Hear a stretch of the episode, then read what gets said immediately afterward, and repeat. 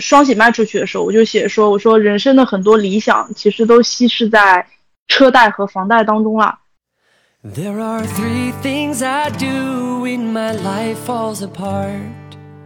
就是我，我那时候是想咋写我就咋写，我也不懂有个东西叫广电总局，你知道吗？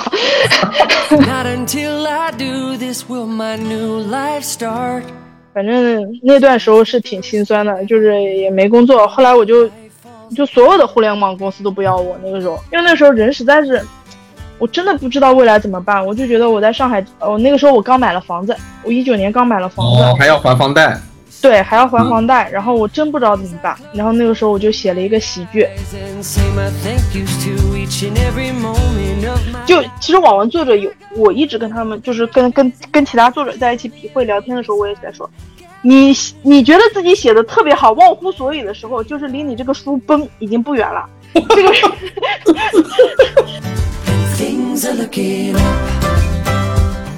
所以说，我一般写一本书的时候，我现在我以前不会，但我现在会想一下，呃，我如果想把买版权卖出去，我这本书我应该怎么写？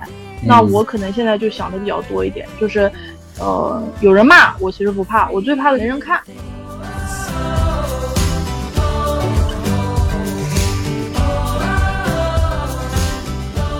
大家好，我是酸奶哥，然后这是新的一期酸奶哥问所有人，然后这一期的嘉宾呢，他叫朗朗啊，你你你你希望我怎么介绍你啊？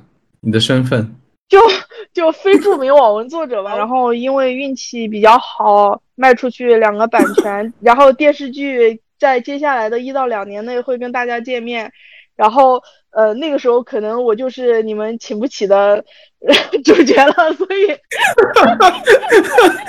过几年就是我请不起的主角了，是吗？你刚才讲的那一段，好呀，因为那个你其实坚持写小说写了好久，对不对？对。然后这个坚持了蛮久的，然后最近其实还挺成功的，是吗？你写了好几个小说，呃，这个卖给了影视剧公司什么的。对我，我最早其实是二零一零年开始在那个起点，那时候刚刚有有有网络小说嘛，在起点女生网上写，但是那个时候不成功。然后后来我就去读研究生了，然后读了研究生之后，又进入到一个就是网络小说的公司里面上班，正式开始在豆瓣写的话，应该是二零一六一七年，到现在应该是五年了吧？哎，那个。呃，我我纯粹是作为一个就是对这个整个生态都不是很了解的人啊，就是向你请教一下。呃，所以大家现在写小说、写网络小说，主要的平台是豆瓣了吗？嗯，并不是。呃，我原来是在那个起点上是工作，我在起点工作。那光我知道的平台可能就有起点啊、晋江啊。现在后来出来的七猫啊、番茄啊，很多平台的，嗯，然后最早一点、比较古早一点的，还有在天涯呀，然后现在后来有一点就是在知乎啊，新的有在知乎啊，在头条啊都有的。所以，所以大家就是如果是写小说的人的话，是很多每个平台都会上吗？还是只主攻一个平台？嗯，是这样，就是说每个人他风格不一样，然后每个人你写的类型的小说适合的平台也不一样。那我们一开始新人作者都会有一个试错期，比较有经验的作者他可能会去把各个平台的都看一遍，然后他针对某一个风格去某一个平台发文。那我个人来说的话，我是之前其实也在其他平台发过，包括微信公众号我都做过，但是都不太成功。然后后来是呃在豆瓣阅读征文比赛。被编辑就是发掘出来的这样的，嗯，哎，那你就是你是一零年开始就开始写了，呃，你写的最初的原因是什么？就是因为你喜欢写小说吗？嗯，我觉得我好像就是这辈子就是就是要走这条路，因为我一开始大学毕业之后我去杂志社工作，然后在杂志社其实就是审稿、编稿、写稿，然后后来，嗯，那个时候我在起点写的时候，是我一个朋友。哦，我还在天涯写过。我最早我在天涯写过，我在天涯论坛写过。那零八年特别早的时候，嗯，然后后来我有一个朋友给我发他在起点写的，然后我就我就在起点写了。嗯，其实我们那个时候就是现在机会很多啦，那个早的时候机会很少。那个时候连参加那个郭敬明出来的那个门牙大赛什么的，大赛，嗯，因为因为我那个时候那是那那已经是新概念了，对不对？萌芽办的就是新概念这种大赛啊。对，但是因为我在一个小城嘛，然后就就消息比较闭塞，你知道吧？就连参加那种大赛的机会都没有。然后嗯，然后当时我也不知道，我就当时就在天涯写，在天涯写刚开始写的，写了一个很早很早的，我都不知道现在能不能找到了，但当时流量就还行。然后。嗯，但是我也没有就没有坚持下去，没有坚持下去的原因不是我不行了，是天涯不行，天涯真不行了。嗯嗯，哎，那那你那个，那我听起来就是你其实是一直就很爱写作，很爱写小说，对不对？这就是一个你的爱好，对吗？你是把它当爱好来看吗？还是把它呃当成现在当然已经是算你的职业了，对不对？那喜欢是肯定的，肯定做什么事情都是从喜欢开始的，然后也是因为喜欢你才能坚持下去。那最早的时候，可能我只我喜欢的是一些文字的东西，我不一定喜欢写小说，我也更加可能不一定喜欢写那种连载的小说，我可能也喜欢写一些散文啊，什么中篇啊、短篇啊、小小说啊这种的。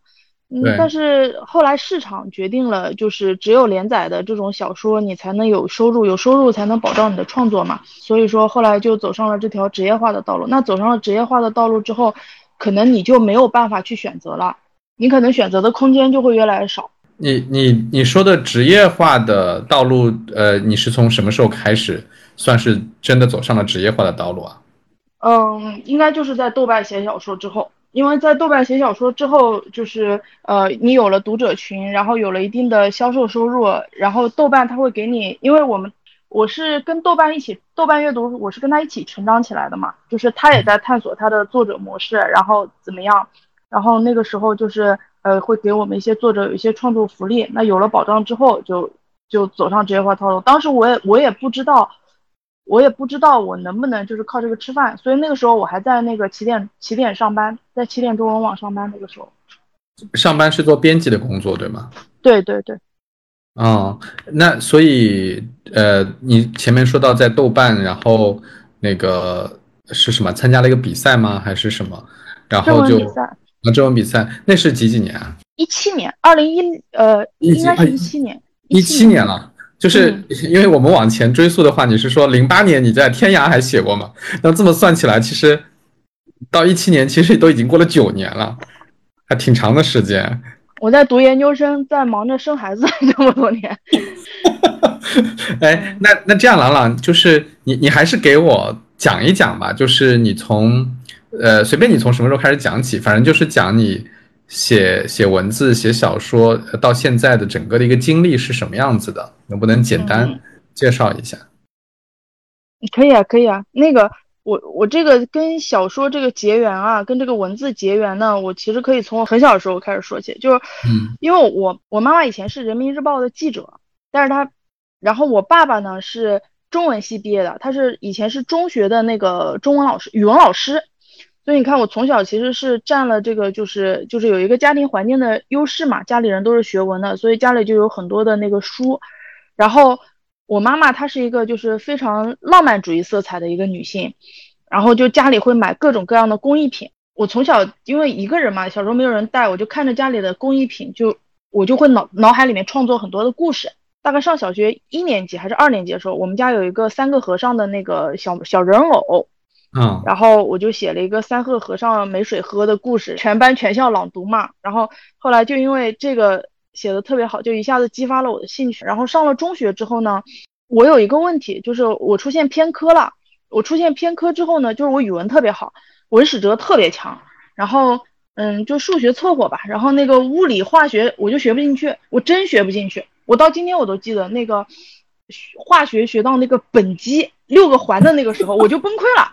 然后从此之后，我就发誓，我再也不要学数理化了。你不要跟我说什么学好奏理数理化，走遍天下都不怕。我宁愿不走天下，我也不要学数理化。然后，然后后来我就考了美术类，美术类参加高考嘛，然后就考到了那个呃上海大学美术学院。就那个时候还是挺难考的，在里面就是呃学设计。然后我学了设计之后出来之后，我就发现很难找工作，因为我们学早了。我零四年的时候读大学，因为那个时候计算机它并没有就是一个就是特别繁荣的那样的一个阶段。然后我们就是面临了很多可能找的工作跟你这个专业不是特别对口。那那个时候我就去了杂志社，就就去了《青年一代》杂志社，然后在《青年一代》杂志社里面就当当编辑，当当小编辑，当当文字编辑，然后当当责任编辑，就这样。但是那个时候就有一个好呢，就是，嗯，你可以看到全国各地来的那种作者的稿子，那个其实对我还是有启发的。就是你会发现，嗯，你会发现以前以前因为我我是一个小城长大的孩子嘛，我就觉得以前你的天就是小城那么大。然后后来你发现全国各地写过来的那种稿子，文风都不一样，语言风格也不一样。然后我做那个编辑做了四年，四年之后我就觉得。嗯，整个杂志行业倒闭了，不能说是那个行那个杂志倒闭了，整个杂志因为互联网兴起了嘛。对。呃，一零年的时候，一二一一二年的时候，互联网兴起了，然后天涯兴起了，然后杂志就不吃香了。然后我就想，那得找个出路啊，怎么办呢？那我就去考研，然后我就运气也特别好，那年考上了那个就是清华大学美术学院，然后我就去读了艺术理论。然后在艺术理论里面就接触到了那个美学，就比如说宗白华呀、李泽厚呀、朱光潜啊，就是接触到哲学，呃，我就觉得他们的这个哲学其实对我的那个写作是有了一个更加大的帮助。就是你本来写的东西其实是比较流于表面的嘛，你没有一个就像海上的冰山嘛，你没有沉在下面的那个积累嘛。然后研究生毕业之后，我就去了起点中文网。那个时候也是我研究生学的那个专业是一个更找不到工作的专业，叫艺术理论。然后我学的艺术理论的那个里面的一个分支叫设计史，叫设计史，设计史。嗯，对我又不是做设计的，我是研究的那个设计理论。嗯。然后我所有的研究生同学现在都在当那个就是大学老师，就除了这条路，基本上就没有别的路了。然后我那个时候也是运气特别好吧，就起点中文网就进了起点中文网。刚进起点中文网的时候，呃，我还不是当编辑，我是当那个就是。当 PR，PR，PR，就当 PR 那个时候，当了一年 PR，觉得，嗯，我这个人嘛，就是不是属于那种情商特别高，就是不太会跟，就就不是特别会跟媒体人打交道的那种。就那个时候，就是记者啊什么的，就是，嗯，我我我觉得我不是很擅长那个，嗯，然后我我我希望他们的采访都是邮件采访，你知道吗？因为邮件采访就是 我我可以准备，我 对我不会讲错话。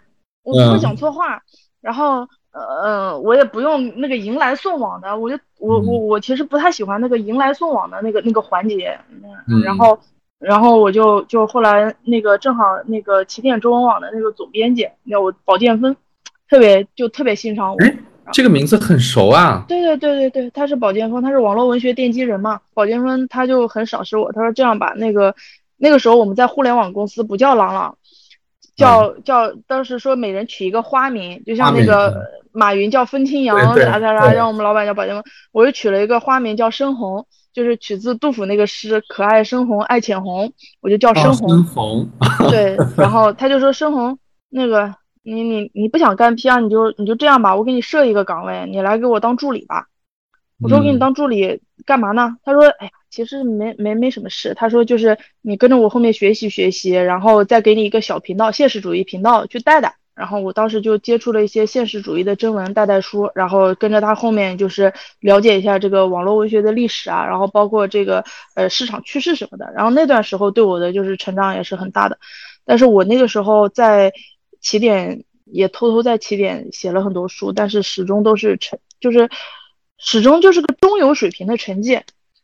而且我后来发现，因为网络文学嘛，它是大长篇，就是基本上都要一百万字以上。就是我觉得我是这种，如果跑步来说的话，我是一个短跑型的选手，我不是一个马拉松型的那种选手。短短跑型的意思是写，就是对你让我写个，我觉得我的极限就是三十万字，就是三十五万字是极限了。但是起点的话，它可能写到二十万字才让你上架，就是从二十万字才开始盈利嘛。嗯，那你前面如果说你前面二十万字，而且你是没有办法判断你这个书成功与否的，嗯，那我觉得，呃，我觉得好像我不是很适合这个平台，而且我也写了铺了好几个，当时我用的那个笔名就是用的可爱深红，然后后来我这个人吧就挺迷信的，你知道吗？就我觉得这个名字后来换了，对我换了好几个马甲。名字都不好，就包括我后来去豆瓣写了，最早在豆瓣写也不是用的这个笔名，就也不成功。也不是也不成功吧，就写了一篇文就扔在那儿没管了。后来征文大赛我是用的我老公的号，我我都没有当回事，就是 我用的我老公的号去参赛的，结果那个就就获了获了优秀作品嘛，获了优秀作品之后，然后编辑来联系我的时候，我就想了，前面我取了很多的笔名都不行，然后那个时候我看了一个那个《康熙来了》嘛，里面有一集是苏有朋就讲那个取名，他说苏有朋是属狗的。然后他名那个鹏是两个月，月是代表是肉，嗯，然后后来我一想，哎呀，我是属虎的呀，呃，属虎的嘛也要吃肉呀，对吧？后来我就想，哎，那我笔名里应该带个月吧。然后后来我一想，我本名叫陈朗嘛，嗯，就就叫朗朗嘛，朗朗里面有两个月嘛，对不对？对，啊，然后就挺迷信的。然后当时我就挺迷信，因为我之前真的确实铺的太多了，就就就换了好多个马甲都不行。啊，后来我说就叫朗朗吧，然后叫 叫朗朗，但是也就很奇怪，就是从可能可能也是前面的积累就是足够了吧，然后加上一些自己觉得比较好的心理暗示，然后从浪浪这个笔名开始写的第一本书叫《宅女的恋爱》，然后那本书其实什么的恋什么的恋爱叫《宅女的恋爱》，宅女宅女的恋爱那本书现在在那个喜马拉雅有那个有声听书，那本书其实就是一写就挺爆的。打了一个特别好的读者基础，这是一个。然后第二个是，嗯，那个让编辑就是对你特别重视，就是编辑觉得就觉得这个人好像隐隐约约觉得这个人是能出来的，嗯，然后所以他会给你一些资源嘛，后期就会给你一些资源。然后那时候是在豆瓣了，对吧？对，就是在豆瓣，对豆瓣，对，这是第一本书。然后豆瓣的编辑就通过这本书就很赏识我嘛，很赏识我，就跟我签了一个约。嗯，然后签了一个约之后，后来就，呃，签了约。我记得那个时候，就是你写完一本书是有钱的，但是那个钱嘛，就是差不多也还挺多的吧，但是也没有说是那个很多啊，就是就是基本上你呃买买零食吃够了。然后我就写了第一本《宅女的恋爱》，然后有很多版权商来买，来谈，但是都没有买，因为那本书后期确实是有硬伤，因为我我没有经验，我那个时候不懂。就是我，我那个时候是想咋写我就咋写，我也不懂有个东西叫广电总局，你知道吗？哦，因为后来有很多是没法写了，是吧？是是被，嗯，OK，对对对。然后有了第一次积积累经验之后，第二次还是还犯蠢。就第二次写的那个题材呢，就是嗯，也不太好影视改编。但是第二部呢，它有一个特别好的，它销售爆了，它成那年的销售王了，叫《城外》嘛，一直蝉联第一。城外，对，哎，嗯，你你说的你说的销售爆了，是指在豆瓣上付费吗？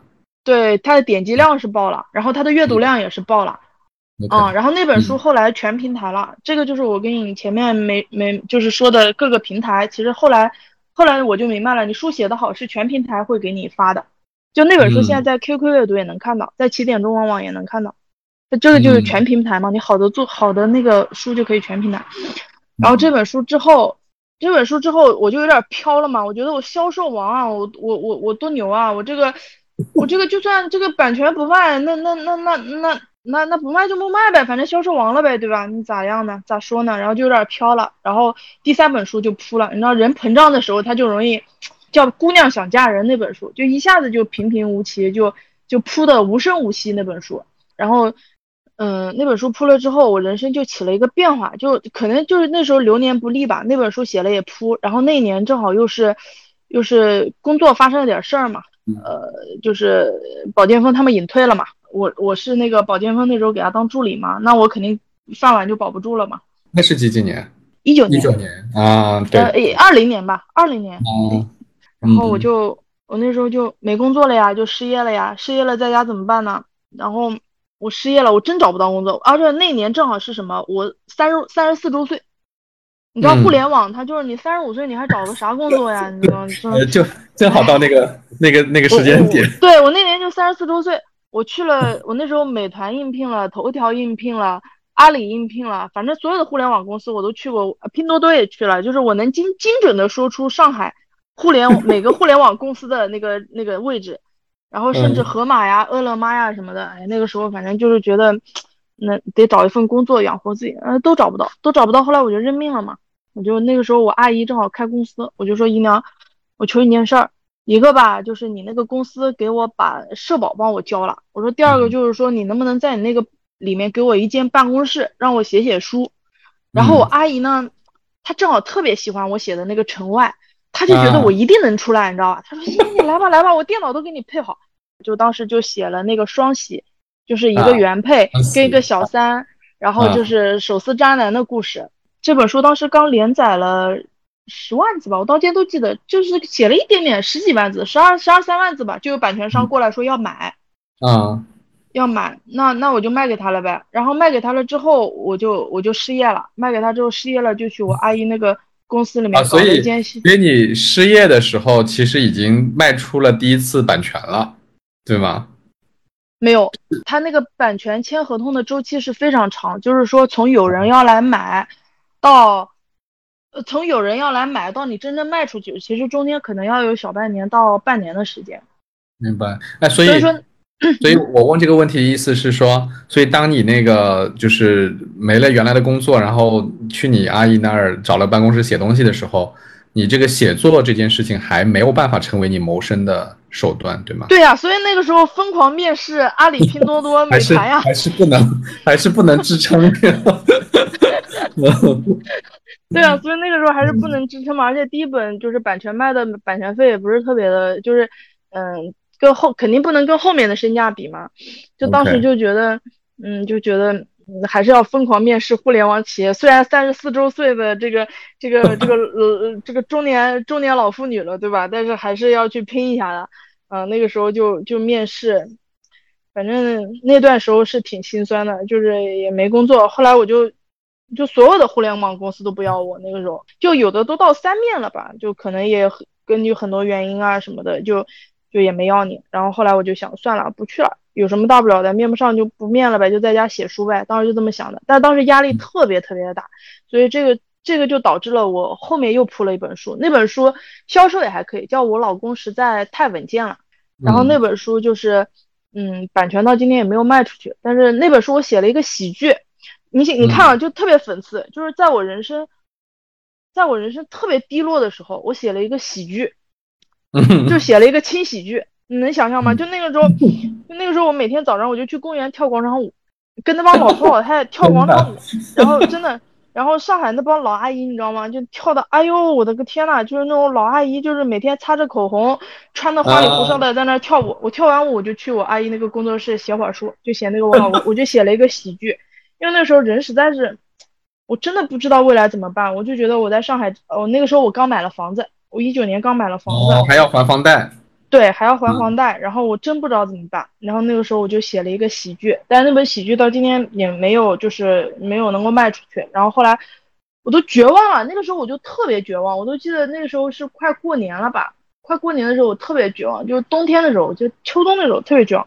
后来我老公实在太稳健，这本书完结了之后，我就立马开了个新书，我都没有休息啊，就两本书大概就是交叠着开的，就可能可能前一本书还没结束，下一本新书就开了。嗯，因为我觉得，我觉得好像我老公实在太稳健，那本书卖出去的，就觉得卖出去的可能性可能不大吧。然后又很焦虑那个时候，然后就开始写那个女神，女神也是写女神的当打之年，这本是卖出去了。那本书一开始写的时候无人问津啊，我非常痛苦。那本书写的，那本书写的时候呢，可能因为我又铺了几本书了，就是我我前面铺了一本，老公实在太稳健了，然后可能资源什么的也没有以前好了，我就真的就就焦虑的不得了。我那时候。那本书我到今天都写的，我有半个月，经常就半个月半个月的断更，就在那个网络文学上面，你断更个三天了不起了。但是我那个时候就经常半个月半个月的断更，然后这个时候就在我三十五周岁还没到的时候，又有了一个机会，就是呃，我不是本科是上大美院毕业的嘛，然后我就去考了上海大学的辅导员，然后我就在最后一年，三十五岁前的最后一年，就是考编上岸了，就是就到高校里面去当辅导员了。然后，然后 对，然后好像后来就就当了辅导员之后吧，好像就是你一顺百顺了。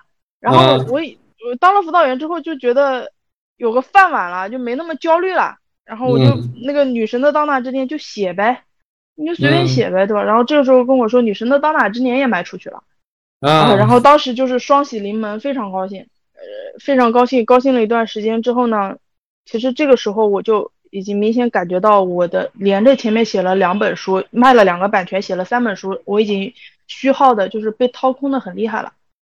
因为你是要学习的嘛，就是你你其实是要学习的。然后那个时候加上哎呀，又是家里家里的事，又是学校当辅导员，事情也很多的，你知道吗？就是很多学生找你啊什么的，然后就就这一年你就基本没有学习，然后这个时候我就我就当我写最后一本，就是我现在刚刚完结的一本，今年五月份刚完结的一本叫《白茶清欢无别事》。写这本的时候呢，我就我就已经感觉到我江郎才尽了，就你感觉到你的能量已经被耗光了。然后这本书也是写的一波三折。这本书写一波三折，是因为这本书是疫情期间写的，呃，就就就就是就刚换了工作嘛，然后又是疫情，然后抢菜，你知道吧，在上海抢菜，然后就一波三折。但是我还是把它坚持写完了。哦，你居然在风控期间写完了？对，我把它写完了。那时候天天想抢菜，你知道吧？就是每天就是核酸抢菜，跟写一本自己已经不想写了的书。然后还哦对，还有一个很痛苦的事情，那个小孩在家，你还要那个订，他们还要上网课。今年的五月份把那本书写完了，然后那本书的版权到今天也没卖出去，我也不知道能不能卖出去。但是这本书写完了之后呢，我又做了一个特别重大的决定，就是我那个编辑是从一七年他就带我的，然后我就跟编辑商量，我说我说我要休息，我说我从一七年到现在我没有一天休息过，基本上没有休息过，就一本接一本，一本接一本。然后我那个编辑说你想好了吗？我说我想好了，我也知道现在新人作者很多嘛，就，哎，我们这个就跟娱乐明星一样的，就是你三天不上戏，观众就把你忘了，就多的是小鲜肉跟那个什么叫什么小姐姐，对吧？嗯，干啥凭啥要追着？所以我们压力很大嘛，就是有那种职业焦虑。但是我说不行，这个时候，而且这个时候我是有合约在身的，就是我只要写，网站就是会给我钱的。你哪怕写垃圾，但是我说，我说我我跟编辑说，我说我不管亏多少钱。我一定要休息了，我说一定要休息，一定要学学习，然后就到了最近嘛，最近我就在家学习啊。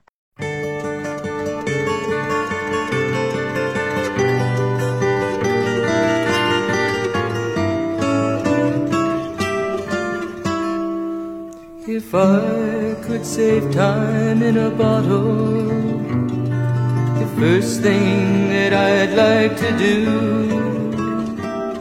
is to save every day till eternity passes away, just to spend them with you.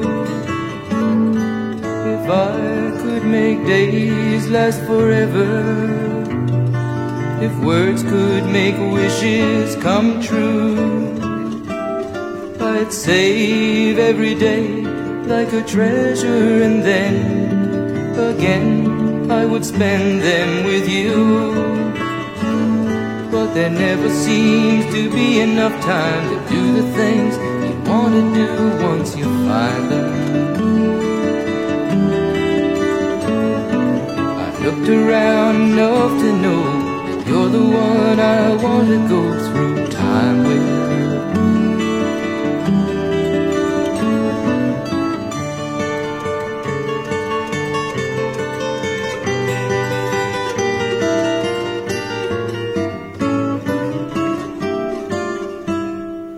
If I had a box just for wishes and dreams that had never。我正好想问你，就你说的学习是什么？就是你说的学习就是就是看书啊，追剧啊。就是我我其实我其实分三块嘛，就有的有的那个作者学习他就是只看网络小说，或者他只看同类型的小说。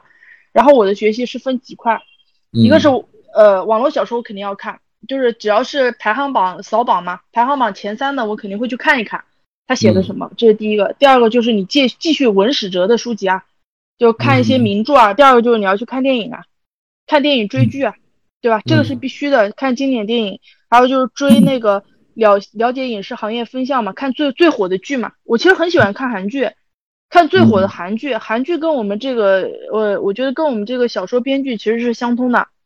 我觉得韩剧的编剧脑洞特别大，然后追剧就热的剧我们都要去看一看，这个学习。然后还有的学习就是你得去呃接触有意思的人啊，你得去有你的情感生活呀。就尤其是我们写这种情感小说，你得去，你不能说因为你这个就是呃结了婚或者是怎么样，你就没有你的情感生活呀。就是你你的情感生活可能不一定是那方面情感生活啊，但是你必须得有你的情感生活，你必须得有。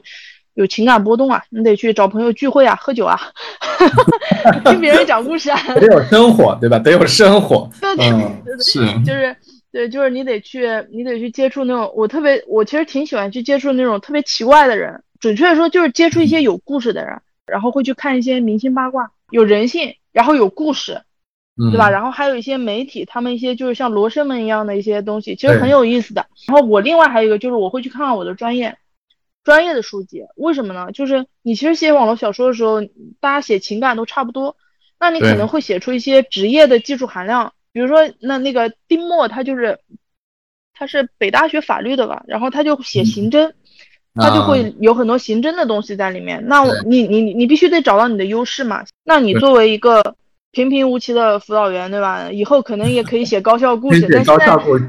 那你不是刚去吗？那你刚去，那你说辅导员这个也写不出花来嘛？但我的研究生是学建筑理论的，所以我很喜欢写。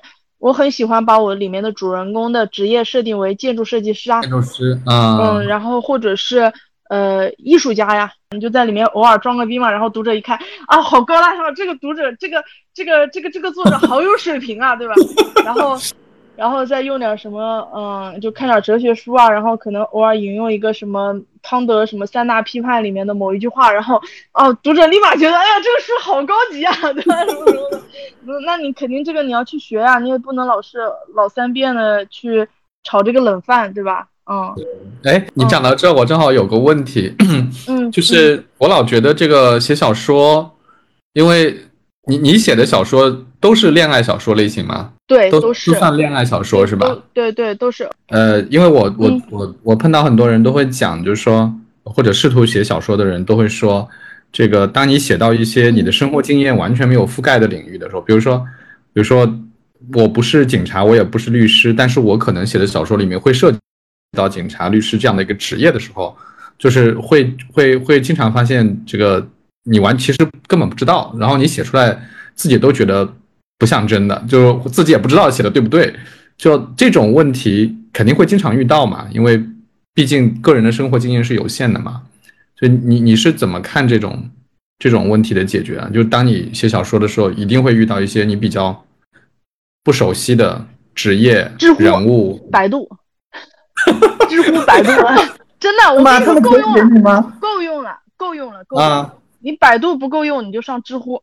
就够用，然后啊，对，然后如果你要特别装逼的，我再教你一个秘诀：中国知网。上知网吗？知网可以查，就很很简单啊。比如说你你写一个律师，你不是不懂吗？对吧？对，你不是你写一个警察，你不是不懂吗？你就把那个关键词去搜那个关键词的论文，然后知网上那篇论文，一篇论文足够你装逼一本书了。哎，可是这个只能告诉我这个行业的有关知识啊。他他没有办法告诉我这个人怎么说话，怎么怎么行事，这些就特别形象化的，特别比如说他的语言呐什么这些，这些我怎么才能写得像呢？我觉得律师这个因为被写烂了嘛，律师、警察其实写的挺多的，你可以去看同类的那个作品，同类的影视作品，同类的那个文学作品，你就就是就是模仿嘛，对吧？就说白了就是你们可以模仿。然后另外一个，其实你可以去接触同类的人嘛，就比如说我写那个双喜的时候，有一些法律问题我不知道，然后我就去问了我一个当法官的朋友，还有问了一个那个呃那个朋那个当律师的朋友，还有就是，嗯，我我因为家里没有那本书，但是我工作室有的，我常年放着一本那个民法典，红色的那个红皮的那个民，对对对 对对对，我我定期看一看那个，是不是要经常研究这个里面什么离婚呐什么这些？对 对，然后然后还有还有那个就是司法考试的那个书里面不是有很多那个案那个那个案案例嘛，啊，你就去看嘛，然后他有答案的，就是说什么嗯什么甲跟乙因为合约纠纷然后发生了什么事，你看一个习题你就可以编一本书了，一个案例你其实你就可以把，因为其实你一本书你只是有一个很宏大的阴谋是为了把这个故事给装进去嘛，对吧？你这个阴谋的框架，你就那个司法考试上一道题目就够了。就是就就可以，然后如果说你要特别专业的，像呃像比如说呃你要写的好的话，你写出技术含量，这个在起点中文网的时候，就是你一定要有这方面的职业职业职业经历，然后去研究。我记得那时候起点有一本红书叫《美食供应商》吧，美食他写做菜，那你说写做菜的也多了呀，对吧？那他肯他他就从那个蛋炒饭、阳春面开始写，但是他写出技术含量了。就他这个蛋炒饭为什么比别人的好呀？或者说是比如说厨师用的这个灶啊是什么的，这个这个东西你让我去写，我研究个十年我也拼不过他呀。这个东西人是就是人家他就是研究这个领域的嘛，对吧？那还是要找到适合自己的领域。我我想再问另外一个问题，就是，呃，跟你这个过来的这个心路历程啊，就是因为你不是开始说那个开始写的时候，你是想怎么写就怎么写嘛，那个随心所欲嘛，就是我我喜欢怎么写就怎么写。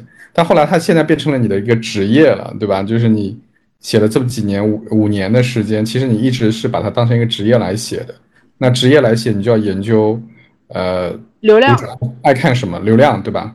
这里面。这里面会有肯定会有矛盾嘛，对吧？你你喜欢写的、想写的，跟那个读者想看的，它不一定会一致嘛。就对你来讲，这个这种，但我看你好像已经很。不不不不不不不不不，我们是给那个，我们是嗯给钱就干的，你知道吧？就是也不能这么说，就是我们是向金主爸爸投降的，就是因为呃，因为实话实说嘛，就是我还没有财务自由，然后我又在上海这样一个高度国际化的大都市嘛，然后你就是你你来到这个城市，你要在这个城市呃扎根买房，然后买车。我当时写过一篇文章嘛，就是那个双喜卖出去的时候，我就写说，我说人生的很多理想其实都稀释在车贷和房贷当中了。嗯，对。然后我说我是被现实毒打过的人，真的是被现实毒打过的人。就是你可能为了还分车贷还房贷，你支付宝里只有几十块钱的时候，就是被被毒打打残了的人。所以我后来就是我很少平衡，我还是以市场为导向。就是如果说这个东西没有市场。我一定不会去碰，就是。但这个对你来说是个问题吗？是啊，那肯定痛苦啊！你就是那个，就是其实我知道，就是按照你原来的那个套路去写，然后你把握市场，你肯定就能够，肯定就能够卖掉嘛。但问题是，市场也是在变的，读者的口味在变的。你知道这个东西写了，读者会看，读者也聪明啊。你我喜欢吃什么，你就天天给我吃，我不腻嘛，对吧？所以这个时候也会有一个。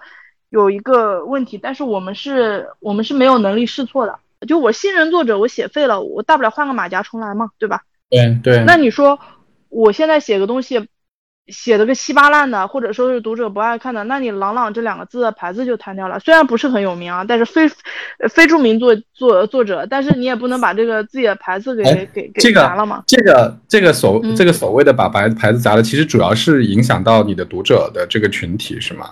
就是会来看你的人就变少了，是这个意思吗？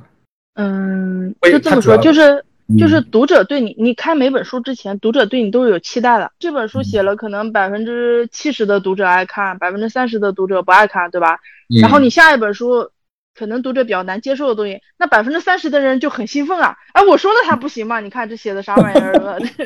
就是会会有这样，因为在网上嘛。那读者都会有评论的，对不对？你都能看得到读者的评论的，对吗？就是你会你会跟跟着这种评论去改变你的那个后面的原来的构思这些东西吗？不会。哎，不会，因为这跟刚才讲的这个要迎合市场是矛盾的呀。我怎么理解呢？就是他的评论跟你的那个流量其实是就是是两回事嘛，就是可能一本书骂的人很多，但是这本书流量很大，对，流量很大。还有一个就是说，其实读者他们是没有那种就是版权方面的，就是这个这职业判断的，就是版权商跟读者是两拨人。嗯，就有些书读者可爱看了，但版权商他不一定会买。嗯，所以说我一般写一本书的时候，我现在我以前不会，但我现在会想一下。呃，我如果想把买版权卖出去，我这本书我应该怎么写？那可能有些读者他们特别喜欢看那种爽感，就是说，呃，比较把比较极端的那种爽感。嗯。但问题是，呃，你在改编成影视的时候，你有时候人物的性格你不能过于的极端，那可能我们会，嗯，稍微做一点这个处理。我我我觉得影视商来买你这个书，你这本书首先要红。要红，那你肯定还是要有有读者喜欢的。如果说一个读者都不喜欢，你这个流量很差的，那版权商也不会来买你的。那第二个就是说，你你也得懂那个版权商他们的需求，就是甲方爸爸的需求。嗯，那所以说这个里面是一个很难平衡的事情。有的作者可能不是这样，有的作者他可能就是，哎呀，他就凭着感觉写，然后可能正好踩在市场的那个点上，他就卖出去了。那我可能现在就想的比较多一点，就是。呃，有人骂我，其实不怕，我最怕的是没人看。嗯，对对，就是说你哪怕下面就是就是随你怎么说吧，就是带着情绪啊，或者说是对书中的这个作者有什么想法，那我其实挺开心的。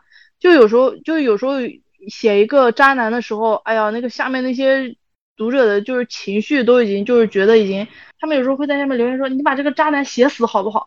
那那那我肯定不能把他写死呀，对不对？是不是？所以说我不知道就是举这个例子能不能回答你刚才说的那个矛盾的。可以回答我这个问题，可以回答。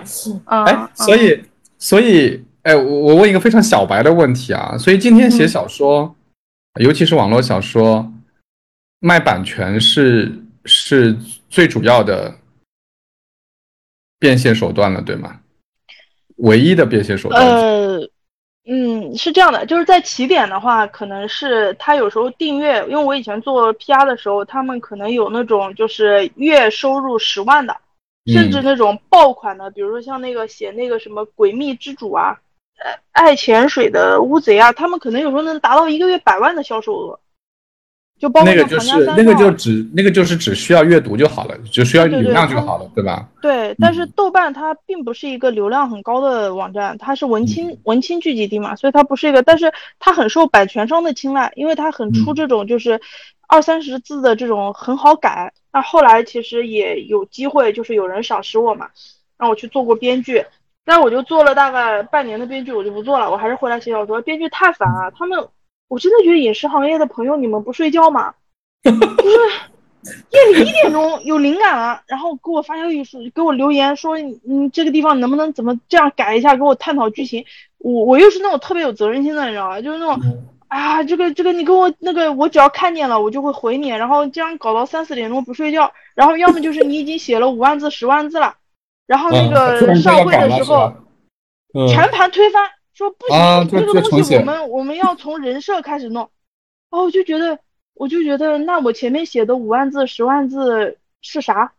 然后，然后那个，然后就就，后来我就觉得，而且很多东西就不受控制嘛，就是投资人也有意见，策划人也有意见，制片人也有意见，然后甚至有些明星也有意见。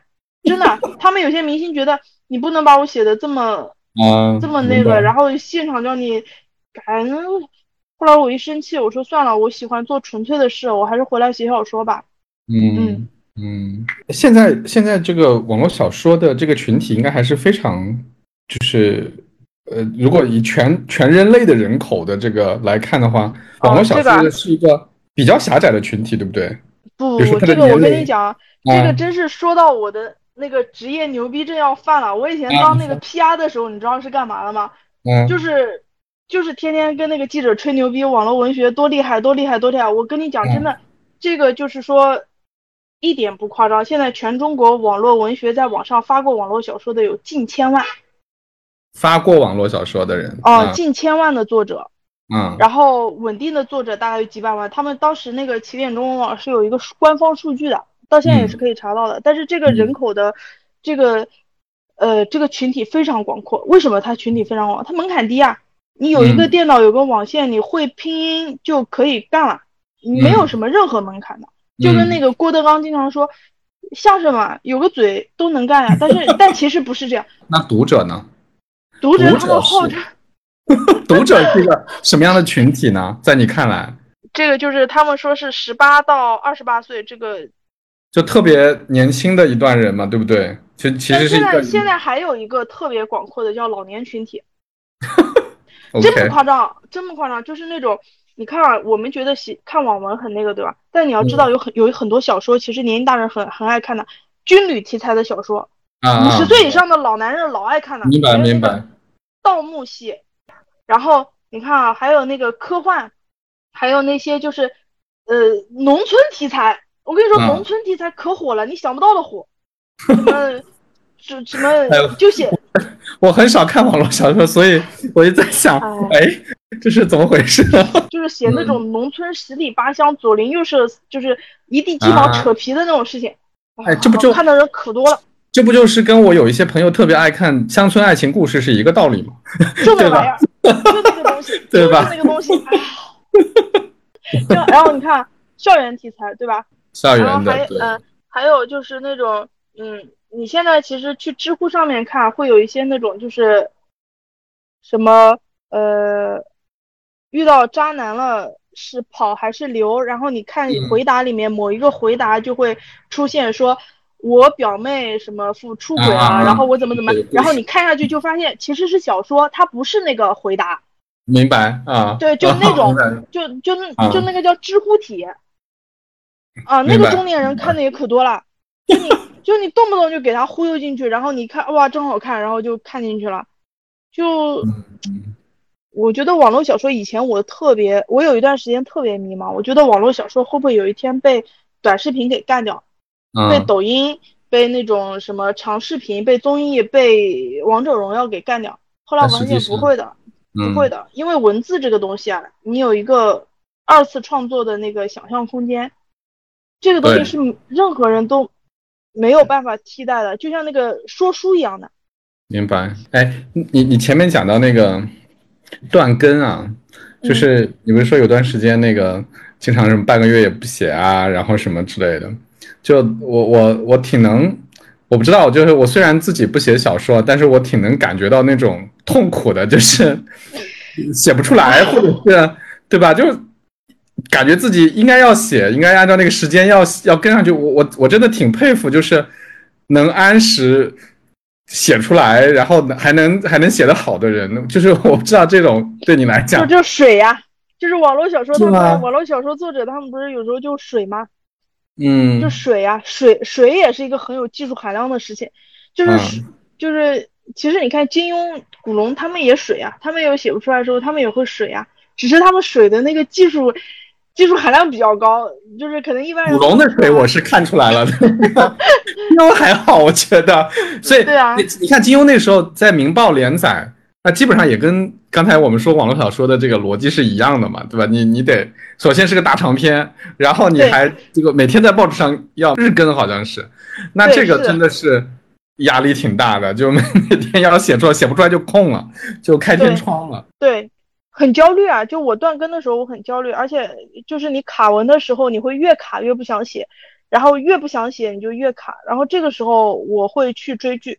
我记得我我卡文的时候，我就去追那个人世间，我一天能追八九集，然后追了八九集之后，你好像就是可能笔记对笔记本一合上的那一秒，你好像就突然有灵感了，然后你把那个卡文的那个坎儿你迈过去之后又顺了就好了。嗯，所以你你自己写也是写到哪是哪儿，就是你其实不会提前提前去构思这个情节。是这样的，其实就是说我们会构思一个大概，但你说我们有什么细纲，我绝对不是那样的作者。但是我是会，我也会有写飞的时候，比如说写写的写的夸张的时候，但是我会把它拽回来。就比如说我已经感觉到这个地方有问题了，我写的太就其实网文作者有，我一直跟他们就是跟跟跟其他作者在一起笔会聊天的时候，我也在说。你你觉得自己写的特别好，忘乎所以的时候，就是离你这个书崩已经不远了。这个 因为写飞了是吗？就是对，从读者的角度来看，他已经跟不上了，已经没办法 follow 了，对吧？对，就是当你觉得自己写的特写的特别的，就是特别顺、特别风调雨顺的时候，一定要一定要停下来。就我自己也会有这样的情况，我写的特别顺，比如说我有时候特别顺，我一天能写两万个字。多的时候能写两万五千个字，哇！然后写到这个的时候，我我那天晚上我一定是睡不着的，因为我的大脑皮层非常兴奋。但那个时候我会跟自己说，你第二天一定要休息。然后确实是过了过了一天一夜之后啊，我就会觉得，哦，你这个样子是前面写的那些东西是有问题的，或者是还是有瑕疵的。然后在这个地方把它就往回往回往回拽一些，然后拽了之后，你可能就是。就跟恋爱一样嘛，你上头的时候你觉得对方哪哪都好，对吧？然后你下头了之后，你觉得也就那样。就是你你写飞的时候，你就觉得我这个才华怎么这么横溢？我怎么我简直是古今文坛第一人啊，对吧？然后你你下头了之后，你就会觉得哇，写这写的啥啥玩意儿？这写的自己再一看，就是不不行不行不行不行，然后就就就就有这样一个过程，嗯。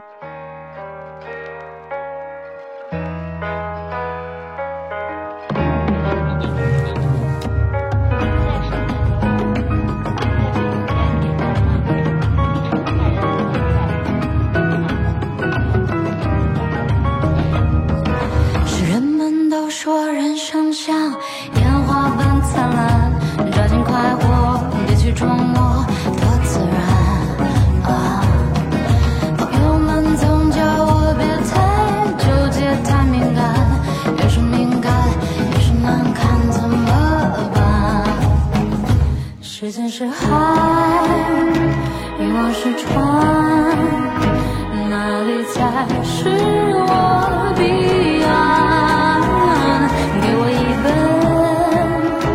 人间指南。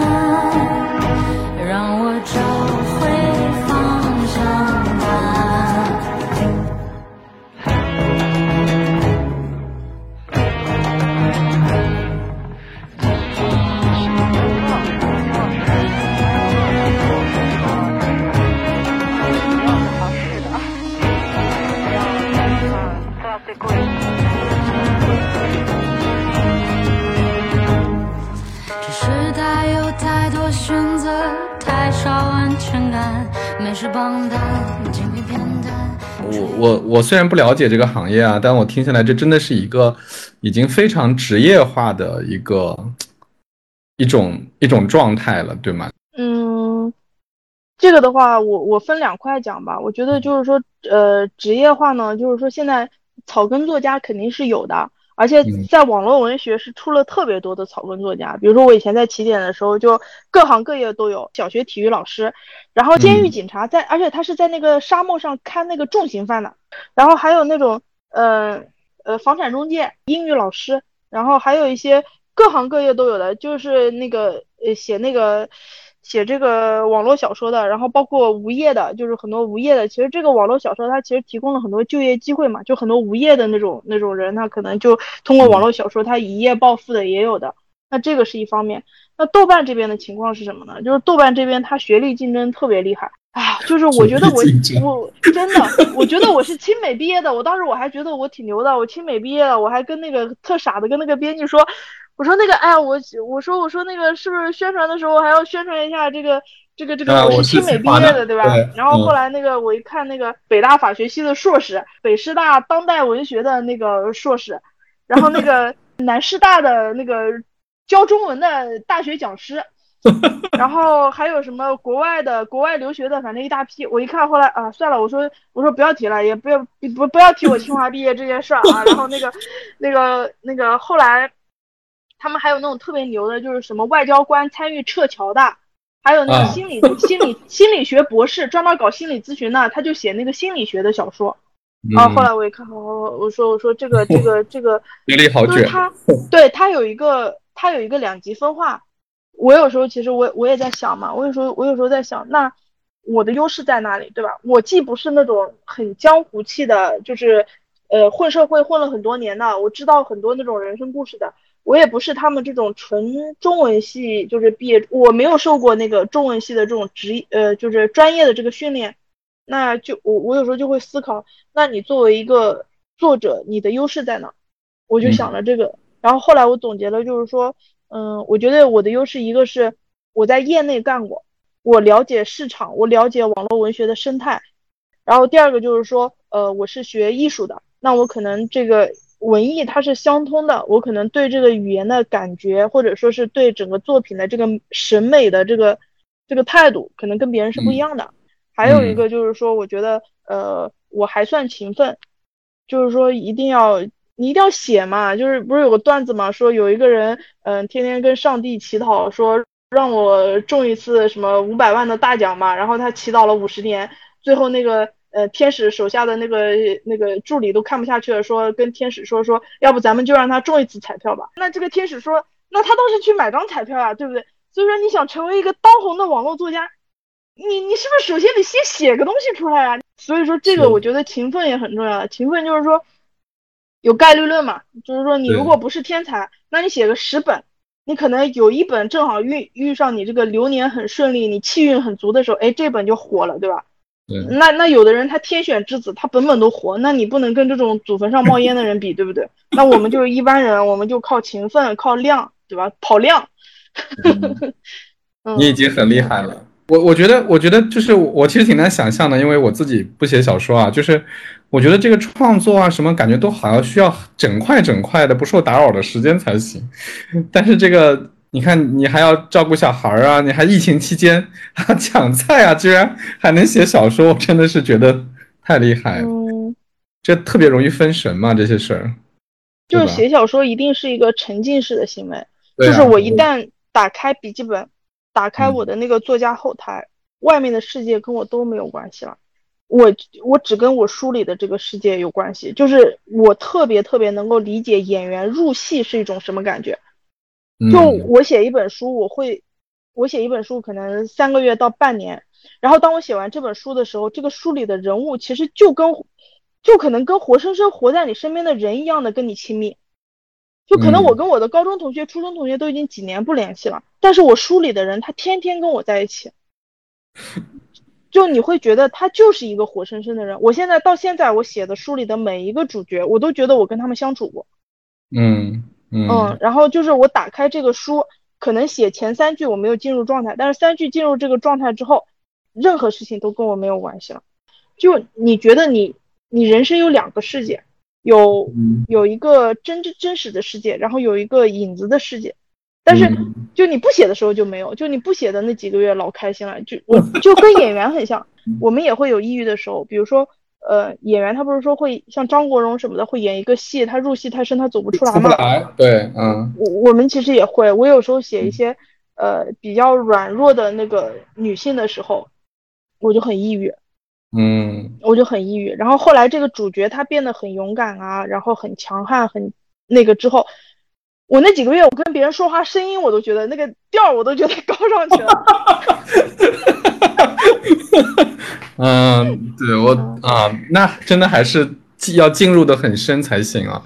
这个，嗯，这的确怪不得你说要把自己都掏空了，写了几写了几本书以后，还是挺能体会的。嗯，就是就是现在我我说实在的，我的我的困局在哪儿？就是第一，我我写，我觉得我现在写个东西啊，就是把前面的那个故事的套路拿来重复，就像跨台阶一样的，你可能跨到这个台阶之后，你遇到一个瓶颈，你要想跨上去，你怎么突破这个东西？嗯我觉得这个东西你靠个人的力量，其实已经已经很难去突破了。这个时候，我觉得就是两个，一个就是把你的这个烦恼，你不停的去跟业内人士说。就你嗯去跟那个制片人说，你去跟你的编辑说，我遇到了这个烦恼，怎么办？怎么办？怎么办？然后他们可能从市场的角度给你来解读这个。嗯还有一个就是说，你从哲学的角度去想你这个问题，就是你你你哲学嘛，它就是辩证的嘛。哲学一个是嗯辩证的嘛，还有哲学它里面会有一些那种思维的方式嘛，你从这个方面去突破。但这这两条路都需要很漫长的时间，所以我特嗯别能够理解一个一个导演，他导了一部很红的片子之后，他可能沉浸十年二十年，他拍不出一部好东西，他再也拍不出。真的是我我我我我记得很久以前，我跟我一个朋友，我们他做创意的，我们俩在电梯里，我印象特别深。他突然就跟我说：“那你觉得陈凯歌为什么从此以后就再也没拍出过好电影？就是自从拍了《霸王别姬》以后，怎么都那么烂？”然后他就他就说：“他说人一辈子吧，可能有时候就只能拍这么一部片儿。哎，真的，真的，真的，就是有有很多，我也见过很多的网文作者，他就一部书写好了之后，他再也他再也他就再也超越不了自己了。那这个时候嗯就是你要就要反思。陈凯歌还算好，我觉得陈凯歌其实《妖猫传》还是还是能够妖猫传还不错啊，对我也觉得，我也觉得不错。嗯对，然后还是能体，然后你会看到有些导演他真的在进步，就是你能在他现在的这个，就就说于正吧，我为什么嗯经常看于正？于正是于正真的是一个长期学习的导演，就是说，嗯。哎，他虽然有很多那种负面的东西，但是他有一点，他有两点很值得学习，呃，他有好几点很值得学习，一个是他非常勤奋，对吧？嗯。他他他搞的东西你们反正随你们骂，但是他一年一部的这种作品还是给你保证的。然后第嗯二个，他是紧扣紧扣市场的市场的，比如说嗯。读者说他这个画面太浮躁，然后他现在就在搞那个什么莫兰迪高级色，他是紧跟市场的。还有一个就是说，呃，于正他是他是有一个有一个自己坚持的那个世界观，比如说他他的那个书里面其实很多有很多义气的义气的东西，比如说早期的《美人心计》里面那个雪渊对那个林心如，然后包括后来那个写那他这个写义气写的最高潮的就是那个鬓边不是不是海棠红，他把这个主题在里面是升华的特别高特别高的，就是义气的这个东西，他他他有一个故自己故事的核。然后另外一个的话就是说，像郭敬明，我其实我还是蛮郭敬明，其实他也是一直在学习的，而且他很勤奋。哎，你你什么时候准备开始再写啊？你这休息到什么时候啊？我其实现在心里我是有一个题材的，我就是一直在酝酿的。我其实就是上海这次疫情之后，我其实有一个题材，我一直想酝酿，嗯就是说有一个题材叫逃离北上广，你知道吧？就一直是就包括那个一直北上一直会有人说这个，一直会有人说这个，对不对对？那其实对，嗯，其实现在咱们的二三线城市也是有有一个有一个发展的，就是说你现在在全国各地你都能收到快递了，你也都能叫到外卖了。那你这嗯个一线城市跟二线城市对于年轻人发展的这个这很有意思哎。这个这个这个差别在哪里，对吧？我们写作文的话，呃我们写这个作品的话，肯定是第一弘扬是正能量，第二要写出社会百态嘛，就是对吧？嗯肯定大家思考的问题，你要去思考的社会问题，你要给他一个嗯。对，我觉得你这个选题还挺有意思，因为如果真的是逃离北上广的话，从一线回去到正在发展中的二三线，其实还是会有很多的很有意思的事情，很有意思的东西可以写，感觉还挺有戏的哈。就是我今天写了一个，就是我在上海大学当辅导员嘛，上海大学出了今年的那个本科招生简章，我就啊写了一个为什么要选择上海大学的理由，然后嗯我就看了半天，我哪是写的为什么要选择上海大学的理由，我通篇都在写为什么要选择上海的理由，啊，就是可能现在你一线城市哎跟那种三线城市，你的那个生活质量其实是没有太大差别，真没太大差别。你说你在上海，你现在有个淘宝，你在上海买到的东西，是不是在三线城市也能买到？但是你的那个人才环境还是不一样。那你这个对，还有很多东西不一样。比如说你小城市，你可能不找个人，你就办不成事儿，对对对吧？你你再发达，你可能都办不成事儿。然后在上海的话，它可能是一个规则意识比较强的城市，然后什么的。那你你你怎么把这个里面的细节跟这个技术含量写的让你的读者感同身受？就是嗯大型就一线城市和二三线城市，这个他们的区别在哪？他们肯定是有优势又有劣势的，对吧？是，那你要把这个把它写出来。那这个把它写出来的时候，你不是说嗯我去写就可以了，那你可能就要去看每年的那个报告，每年人口数据，比如说他的新生儿出学比例是多少，他的小学生入学比例是多少，还有你要去看那个县志，呃，县城的县，志向的志，现在还有吗？限制啊？有有有，二十年变一次，哦，我我一直以为这个是以前才有的东西哦，真的啊有，啊然后你要去看那个看那个“十四五”规划，然后你还要去跟现在的年轻人去聊天，因为我年纪大了嘛，嗯。我是八零后，那现在可能嗯。在北上广奋斗的是九零后跟零零后，那他肯定跟你的需求是不一样的，那你要去跟他们做这本书，我觉得可能准备个半年吧，要的。嗯要的，对对，如果是如果是做这个选题啊，你看我我这个其实这个题材我受到的启发是看那个有一个剧叫《三十而已》，三十30而已里面那个江疏影不是嗯，对江疏影不是说是浙江衢州人嘛，演了一个浙江衢州的，他回去了，然后又到上海来当销售卖衣服嘛。嗯那后来衢州人不是抗议嘛？衢州人说为什么把我们写成这样？我们这个城市很发达的，把我们写的这么那个怎么怎么怎么，然后。然后对，嗯然后我当了辅导员之后，我的学生有很多是从那个就是呃从三四线、四五线嗯城市来到上海这样的一个大城市来读书嘛。嗯那其实他们来的时候心理上一定是有一个变化的，我跟他们聊天的时候就会感觉出来，所以我就觉得这个题材，嗯，我之前想了三三五个题材，然后最后我嗯觉得可能这个题材是更贴近于现在的嗯就是可能更值得写吧。我当时我、嗯我是比了好几个，我觉得可能这个更值得写。那怎么把它写好？你确定了一个选题之后，你更为烦恼的是怎么把它写好。嗯嗯，嗯，这个很所以看来看来你也没你也没真的休息，你还心里面其实一直在想着这个 选题啊，然后什么，对吧？也没有也没有真的就休息，就完全抛开了，对吧？哎，我我跟你说我们当了网文作者之后，没没有乐趣的，你知道吧？我们去看电影的时候，就 都想的就是跟业务这个的吗？学习，就跟业务学习一样，没有乐趣的。以前看个电影，弄个爆米花一捧，好开心啊！然后现在现在一看电影就是，哎，这个点不错，嗯，这个点不错，下一次我下一部作品里面可以用。然后说，哎呀，这个地方是个槽点，以后我们要把它避开。然后看完这个电，整个看完电影之后，你就会觉得你就纯粹是在业务学习，就一点乐趣都没有。然后追剧也是一样的，但没有乐趣。对，但你在写的时候，你也获得了很多的乐趣嘛，对吧？你自己在创造的时候，其实你又又你又享受了很多乐趣嘛，这也算是一个补偿了。对，就是你可以创造一个世界。写对网文最开心的就是你可以完完全全的创构建出一个新的世界观，创造出一个新的世界。在那个书里面，你就是神，你就是造物主，你可以让这个主角，你想让他做什么他就做什么，你想让他怎么说话他就怎么说话，你想决定怎么决定他的命运，你就可以像神一样的去决定他的命运。嗯，这个是给了你一个你从来没有在现实生活当中享享有过的权利。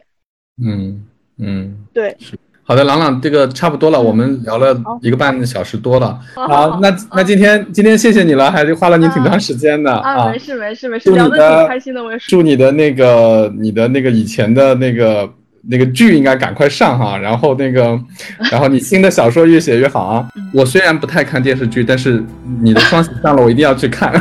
好好好好好好好，感谢好感谢感谢的好的，，嗯，好，谢谢好好谢谢朗朗，拜拜拜啊，拜，拜嗯，拜。拜拜。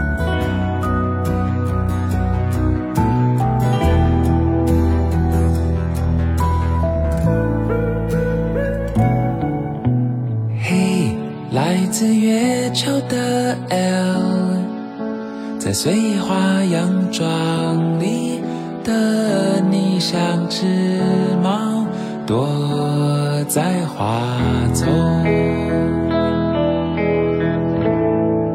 哦，转过身，你看见了吗？在这忧郁的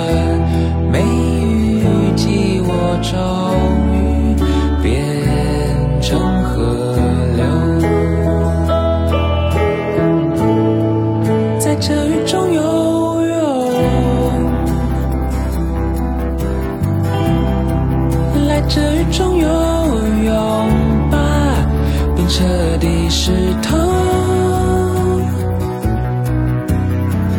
或许这样的梦中遇见你，正是时候。